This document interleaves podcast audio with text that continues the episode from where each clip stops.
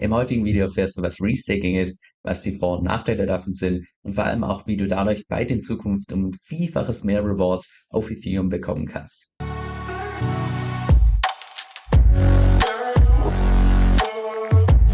So, heute ein, ich würde mal sagen, eher nerdiges Thema. Ich will es allerdings trotzdem vorstellen, weil es aus meiner Sicht einfach die Zukunft von Staking ist. Und zwar geht es um dieses Konzept von dem Restaking. Und Restaking ist einfach nur, ich sag mal, eine Abwandlung vom normalen Staking. Und normales Staking kennst du jetzt wahrscheinlich schon, dass du beispielsweise mit Ether in Staking gehen kannst und dadurch indirekt Transaktionen validierst. Und dafür, dass du im Prinzip dadurch das Netzwerk Sicherheits bekommst du natürlich Staking Rewards. Jetzt dieses Restaking ist im Wesentlichen nur, beziehungsweise nur in Anführungszeichen, eine Abwandlung vom normalen Staking, was im Wesentlichen erlaubt, dass du deine Ether beispielsweise ganz normal stakest, allerdings dann nicht nur Staking betreibst bei Ether, sondern auch bei anderen Projekten, dass du quasi mit dem gleichen Stake, mit dem gleichen Anteil Staking betreiben kannst für unterschiedliche Protokolle, sodass du dann dementsprechend auch nicht nur die Rewards bekommst für Ethereum, sondern auch für sämtliche andere Protokolle, wo du parallel noch zusätzlich dieses Staking betreibst. Und um das Ganze zu benutzen, brauchst du einfach nur deine gestakten Ether in die Smart Contracts von Eigenlayer packen. Die laufen auch direkt auf Ethereum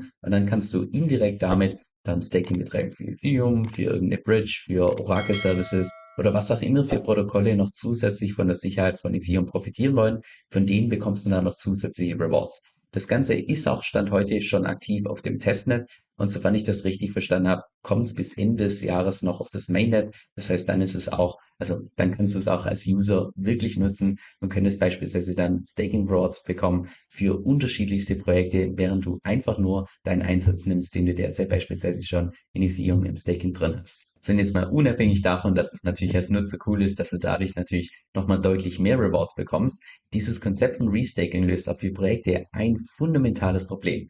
Und zwar ist es ja derzeit beispielsweise bei Ethereum so, dass wir hier dieses Consensus-Layer haben. Das ist dort, wo Proof of Stake läuft. Das heißt, der Konsensusmechanismus, wo die ganzen Transaktionen bestätigt werden.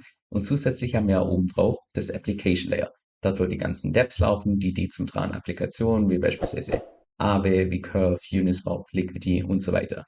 Und sämtliche Dapps bei Ethereum profitieren ja indirekt von der Sicherheit von Ethereum, weil sie auf dieses Consensus-Layer entsprechend aufbauen. So, zum Problem wird es allerdings dann, wenn du jetzt beispielsweise ein Projekt hast, was nochmal ein Level unterhalb von diesem Consensus-Layer ist, weil dann ist es so, dass du dich selbst um das Thema Sicherheit kümmern musst, einen eigenen Konsensusmechanismus aufbauen musst, wie beispielsweise bei Solana, Avalanche, Binance Smart Chain, Cosmos und so weiter. Und gerade wenn du dir mal beispielsweise Projekte anschaust wie Chainlink, die ein dezentrales Oracle-Netzwerk aufgebaut haben, allein wenn du dir diese Geschichte mal anschaust, einfach wie unglaublich schwer es ist, in der heutigen Zeit was wirklich Dezentrales aufzubauen, gerade so ein dezentrales Netzwerk. Und das ist ja aus meiner Sicht der absolute Key von der Blockchain, dass das Ganze dezentral ist. Weil wenn man eine Blockchain zentral macht, ja, dann kannst du auch direkt einfach nur deinen eigenen Datenserver aufbauen. Dann ist der Sinn und Zweck von der Blockchain komplett dahin. Das heißt, Thema Dezentralität bei einer Blockchain ist einfach eine Grundvoraussetzung, dass überhaupt eine Blockchain Sinn ergibt. Was sie jetzt im Prinzip Eigenlayer ermöglicht, ist, dass dass so eine Art Marktplatz geschaffen wird für das dezentrale Vertrauen von Ethereum,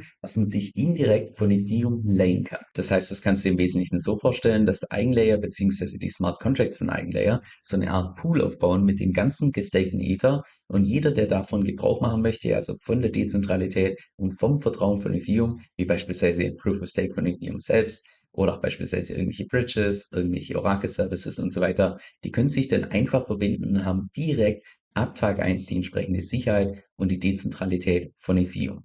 Und deshalb heißt das Ganze auch im Übrigen Eigenlayer, also eigen hört sich jetzt vielleicht wie ein deutscher Name an, aber was da im Prinzip gemeint ist, ist, dass jeder sein eigenes Layer aufbauen kann und trotzdem von der Dezentralität und Sicherheit von Ethereum profitieren kann. Das heißt, es ist eine absolute Win-Win-Situation, einerseits für die ganzen Nutzer, aber auch andererseits für sämtliche neuen Projekte, weil du als Nutzer kannst mit dem gleichen Anteil an Ethern gleichzeitig auf unterschiedlichen Protokollen das Staking betreiben, bekommst dementsprechend auch um Vielfaches mehr Staking Rewards und für die ganzen Protokolle, ja, die brauchen sich schon gar nicht drum kümmern mit eigenen Konsensusmechanismus aufbauen und diesem ganzen Drama mit, wie man dann endlich irgendwann mal in Zukunft dezentral wird, können sie sich komplett sparen. Die verbinden sich einfach mit Eigenlayer und haben von Tag eins die Dezentralität und Sicherheit von Ethereum.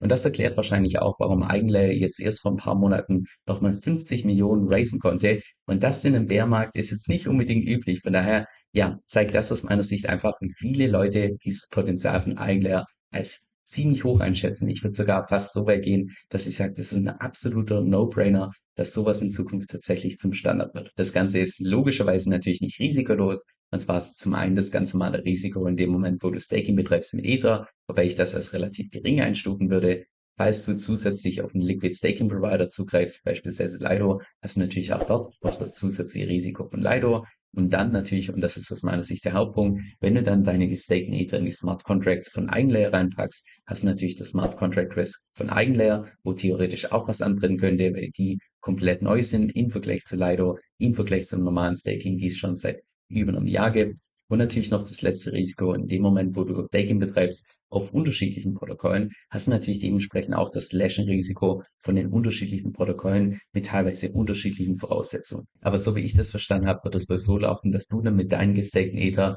in die Smart Contracts von Eigenlayer reingehst und dann selbst bestimmen kannst, bei welchen zusätzlichen Protokollen du noch zusätzlich dieses Staking betreiben möchtest. Jetzt zu meinem persönlichen Fazit. Also ich würde mal sagen, dass dieses Konzept von Restaking ziemlich vergleichbar ist vom, ich sag mal, vom Potenzial her, wie beispielsweise MEV. Und MEV, wenn ich das schon ausspreche, dann weiß ich, dass wahrscheinlich, keine Ahnung, 80 oder 90 Prozent von meiner Community schon aussteigt, weil sie nicht genau dieses MEV verstanden haben, obwohl ich das schon mehrfach entsprechend auf meinem YouTube-Kanal erwähnt habe, Videos dazu gemacht habe und so weiter. Aber das macht das Ganze auch relativ vergleichbar, weil gerade dieses Konzept von Restaking ist konzeptionell nicht so leicht zu verstehen. Es ist relativ technisch, aber wenn man es dann mal tatsächlich verstanden hat, dann weiß man einfach, das ist ein absoluter No-Brainer, dass sowas tatsächlich in der Zukunft kommt. Von daher kann ich mir gut vorstellen, dass dieses Konzept von Restaking in ein paar Jahren Multimilliarden-Business groß sein wird und dass es vielleicht mal irgendwann für Nutzer komplett normal sein wird, dass man Restaking betreibt und nicht mehr dieses normale Staking, weil, hey, wenn du mit dem gleichen Anteil noch viel mehr Netzwerke sicher halten kannst, also, warum man entsprechend nicht Gebrauch machen? Jetzt den größten Vorteil, den ich persönlich bei Eigenlayer sehe, jetzt mal abseits von der Nutzerperspektive und natürlich ist es cool, dass man dann deutlich mehr Staking Rewards bekommt. Aber ich glaube, der größte Vorteil ist tatsächlich mehr für die ganzen Protokolle, die dadurch einfach von Tag eins an von der Sicherheit von Ethereum profitieren können. Weil, wenn wir einfach mal in die Vergangenheit schauen, beispielsweise wie sich Bitcoin entwickelt hat, Bitcoin war ganz zu Beginn auch mal hoch zentralisiert. Und dann erst im Safe-Lauf, einfach aufgrund der Tatsache, dass damals auch Blockchain-Technologien und so weiter überhaupt nicht irgendwie geläufig war, überhaupt nicht populär war oder sonst was, hat sich das dann ganz natürlich immer mehr dezentral ausgebreitet. Aber so ein Start wie damals bei Bitcoin, das ist von komplett zentral zu heutzutage unglaublich dezentral, dass es sich so entwickelt, das ist einfach Stand heute nicht mehr wirklich möglich, weil einfach der gesamte Space deutlich populärer ist. Das heißt, wenn jetzt mal beispielsweise irgendwie ein neues, vielversprechendes Projekt launcht, ja, dann gibt's halt irgendwelche VCs oder andere reiche Leute, die direkt von Tag eins einen Großteil von den Tokens entsprechend kaufen könnten. Das heißt, so eine, ja, einfach so eine dezentrale Struktur aufzubauen, wie damals bei Bitcoin, das ist heutzutage aus meiner Sicht fast unmöglich. Und deshalb finde ich es cool, dass Eigenlayer im Prinzip den Schritt geht. Bei Ethereum ist aus meiner Sicht das ja wahrscheinlich auf Platz zwei von den dezentralen Netzwerken oder beziehungsweise von den dezentralen Blockchains, einfach nur was die Dezentralität angeht. Und dass dann einfach neue Projekte Stand heute noch launchen können und direkt von Tag eins davon profitieren können. Ich glaube, das ist der Punkt, der Eigenlayer richtig besonders macht. Oh boy, jetzt bin ich gerade so ein bisschen reflektiver mein heutiges Video.